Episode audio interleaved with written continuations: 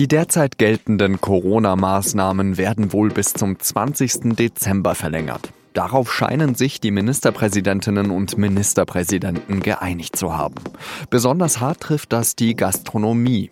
Immer mehr Restaurantbesitzer und Wirte fühlen sich unfair behandelt.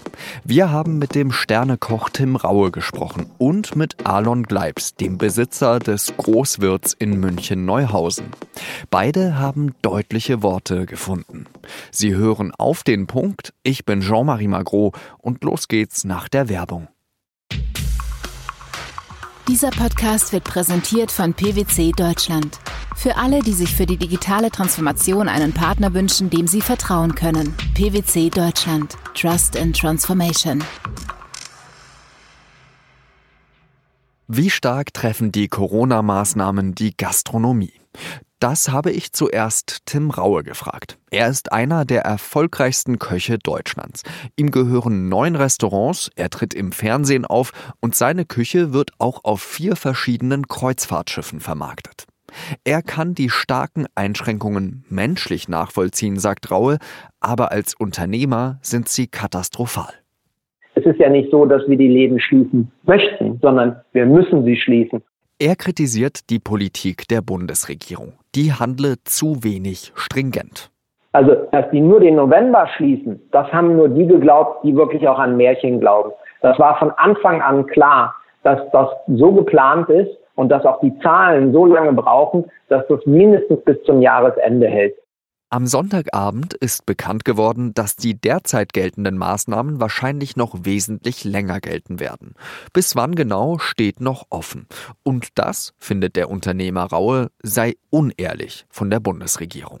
Ja, und ehrlich heißt halt klar zu vermitteln, wir sind bis März einfach, stecken wir mit beiden Füßen tief in der Corona-Scheiße. Eigentlich hatte die Bundesregierung angekündigt, Unternehmerinnen und Unternehmern mit Überbrückungshilfen unter die Arme zu greifen. Wer wegen des Teil-Lockdowns schließen muss, der soll bis zu 75 Prozent des durchschnittlichen Umsatzes im Vorjahreszeitraum erstattet bekommen. Ob Tim Raue diese Novemberhilfe in Anspruch nehmen wird, das wollte ich von ihm wissen. Wissen Sie, wie viel heute ist? Heute ist der 23. November. Mhm.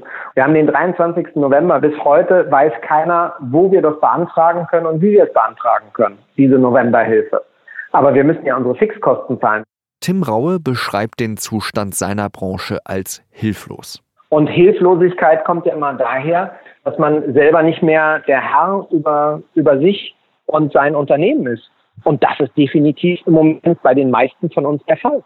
Der Gastronomie geht es in dieser Zeit also schlecht, sagt der Sternekoch Tim Raue. Wenn es schon jemandem wie ihm so geht, wie ist es dann erst in kleineren Gaststätten? Das wollte ich von Alon Gleibel wissen. Er ist der Wirt des Neuhauser Großwirts in München. Ein bekanntes Lokal in meiner Nachbarschaft, das ich schon seit Jahrzehnten kenne. Herr Gleibs, wie sind Sie denn bisher durch diese Corona-Krise durchgekommen? Also ich muss sagen, also am Anfang war es natürlich ein Riesenschock, irgendwie, das dann wirklich zugemacht wurde. Es war halt damals, also beim ersten Mal da im März, einfach relativ überraschend auch, also zumindest für uns. Da war halt einfach auch noch viel Ware da. Du wusstest nicht, was du damit tun sollst. Und das war am Anfang wirklich, wirklich erstmal schwierig. Aber irgendwie dann auch spannend, muss man natürlich auch sagen. Ja, es ist dann eine andere Situation gewesen. Und äh, wir haben dann relativ schnell beschlossen, dass wir im Großwirt halt überhaupt nie zumachen. Wir haben dann sofort mit To-Go-Geschäft angefangen, also gleich vom ersten Tag an. Und ähm, waren uns dann eigentlich auch schon nach einer Woche dann schon sicher, dass das auch einigermaßen passt, so dass wir halt zum einen die Angestellten halt zumindest in 100 Prozent beschäftigen können. Und das haben wir dann auch im Ziel ausprobiert. Das war dann nicht ganz so erfolgreich. Deswegen haben wir es jetzt im November auch nicht gemacht, weil es einfach nicht rentiert. Und im Café Puck machen wir es ja jetzt hier auch To-Go-Geschäft. Wie groß ist denn da der Umsatzausfall, beziehungsweise um wie viel konnten Sie durch das To-Go-Geschäft den Umsatzausfall abbremsen? Ja, ein Drittel hast du halt dann quasi nur noch. Gut, bei natürlich extrem reduzierten Kosten, natürlich hast du auch weniger Ware.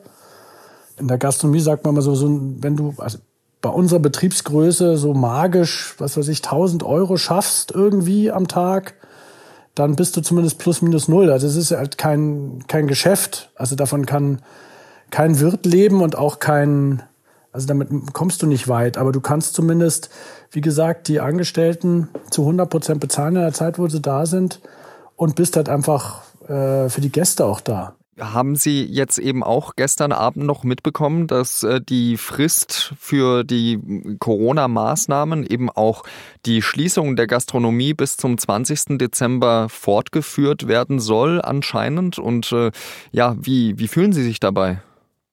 Ja, also es war eigentlich, ich glaube, jedem Gastronomen in München oder zumindest die, mit denen ich vernetzt bin, war klar, dass das natürlich jetzt nicht Ende November endet. Das ist, war klar. Also ganz klar. Wie ist denn da so die Stimmung bei Ihnen, wenn Sie sagen, dass Sie auch unter Kolleginnen und Kollegen in München vernetzt sind? Ja, zum Teil frustriert. Also die, die Kollegen, bei denen To Go nicht äh, funktioniert oder auch gar keinen Sinn macht, weil man einfach unter den, unter den Kosten bleibt, also draufzahlen würde, die fallen natürlich in ein Loch. So ein Gastronom ist ja eigentlich jemand, der immer, ja, halt arbeitet irgendwie auf eine gewisse Art und Weise, außer er ist im Urlaub. Und wenn man jetzt da plötzlich in so ein, in so ein gar nichts reinfällt, dann weiß man erstmal nicht so konkret, was man dann eigentlich machen will. Dann kommen oder machen soll. Da kommen bestimmt natürlich auch Existenzsorgen dazu. Aber einfach nur dieses ganz normale, was mache ich denn jetzt eigentlich? Es ist halt so ein Sonntag bis Sonntag einerlei Brei und das schlägt schon aufs Gemüt. Haben Sie auch schon gehört von Kolleginnen und Kollegen oder ist es sogar bei Ihnen so, dass Sie Existenzängste haben? Ich meine, die Münchner Raummieten äh, für Lokale sind ja auch nicht die billigsten in Deutschland. Wir hatten zum Teil Glück, weil da wurden einfach dann die, äh, die Pacht wurde erlassen. Bei anderen Geschäften von uns nicht. Es gibt andere, die mussten ganz normal zahlen, auch wenn gestundet. Also auch diese Nothilfen vom März, April waren ja nicht dafür gedacht, dass der Gastronom überlebt, sondern dass halt erstmal so die nötigsten Sachen bezahlt werden. Und äh, klar hat auch ein, ein Gastronom auch eigene Kosten. Also ist halt so. Krankenkasse, alles halt. Das zahlen wir ja eigentlich meist selber. Viele Gastronomen sind ja nicht bei den eigenen Betrieben angestellt, sondern äh, selber versichert. Und da ist dann natürlich erstmal schwierig zu überlegen, wie man das schafft. Gerade, es gibt auch Kollegen von mir, die haben gerade erst ein Geschäft aufgemacht. Die sind natürlich, die haben natürlich die Riesenarschkarte gezogen. Haben Sie auch schon von Kolleginnen und Kollegen äh, Nachrichten bekommen, die zugemacht haben? Es gibt halt einige Kollegen äh, am Viktualienmarkt, die einfach jetzt sagen, okay, wir hätten jetzt noch zwei Jahre gemacht, machen sie halt früher zu. Und die bekannten, bekannten Gastronomen, die auch sagen, sie machen halt einfach 31.12. dazu, so Duniesel und die Geschichten. Da gibt's schon, gibt's einige, die einfach dann aufhören, die sagen, okay, es macht keinen Sinn mehr. Mal klar. Muss man sich vor einem Massengastronomensterben fürchten, wenn wir also immer noch im Unklaren darüber gelassen würden, dass die Maßnahmen halt theoretisch bis März zum Beispiel noch weitergehen könnten? Also ich denke mir, zum einen ist natürlich das auch eine Marktbereinigung zum gewissen Teil, weil ich meine, es gab halt oder gibt sehr viel Gastronomie in München und die schlecht geführte, sage ich jetzt mal ganz offen, eine schlecht geführte Gastronomie, die vor der Krise schon so dahin gedümpelt ist, äh, aber sich irgendwie über Wasser gehalten hat, äh, um die ist es eventuell auch nicht schad. Und um die guten Gastronomen, die werden schon irgendwie durchkommen. Ich denke mal, die, die Hilfen, die jetzt versprochen wurden, von denen ja noch kein einziger Euro geflossen ist, jetzt äh, von der Novemberhilfe, äh, wenn die fließen, da kommen die Gastronomen, die normal gewirtschaftet haben, erstmal mit durch. Wenn das dann noch für Dezember gemacht wird, bestimmt auch. Wenn es dann noch weitergehen soll, wird es natürlich schwierig. Aber es wird dann vor allem für die ganzen Angestellten schwierig. Also die ganzen Leute, die bei uns arbeiten.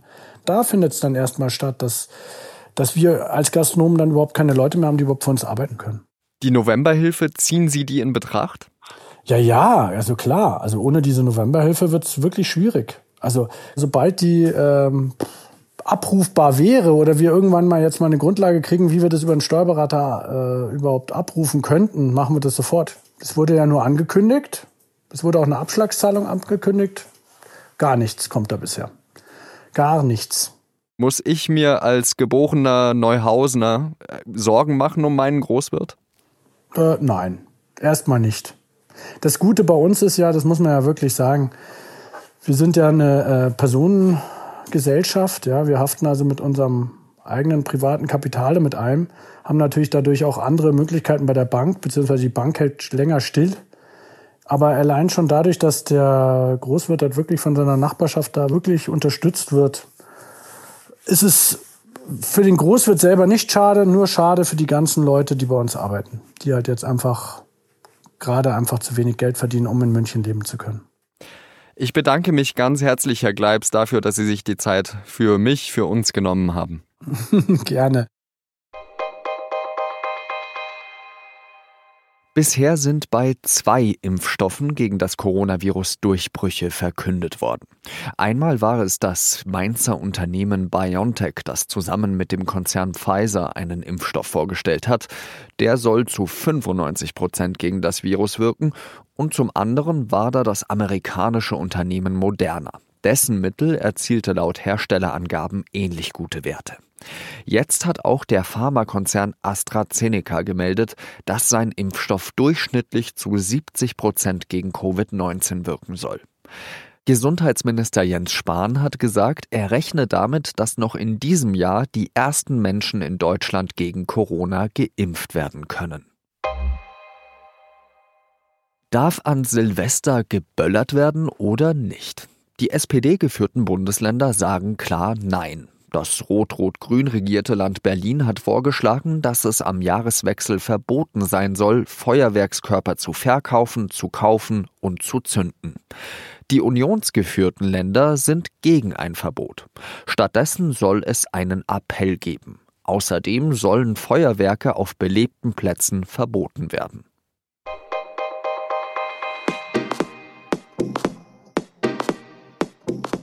Am morgigen Dienstag, den 24. November, ist die Veröffentlichung der sogenannten China Cables ein Jahr her.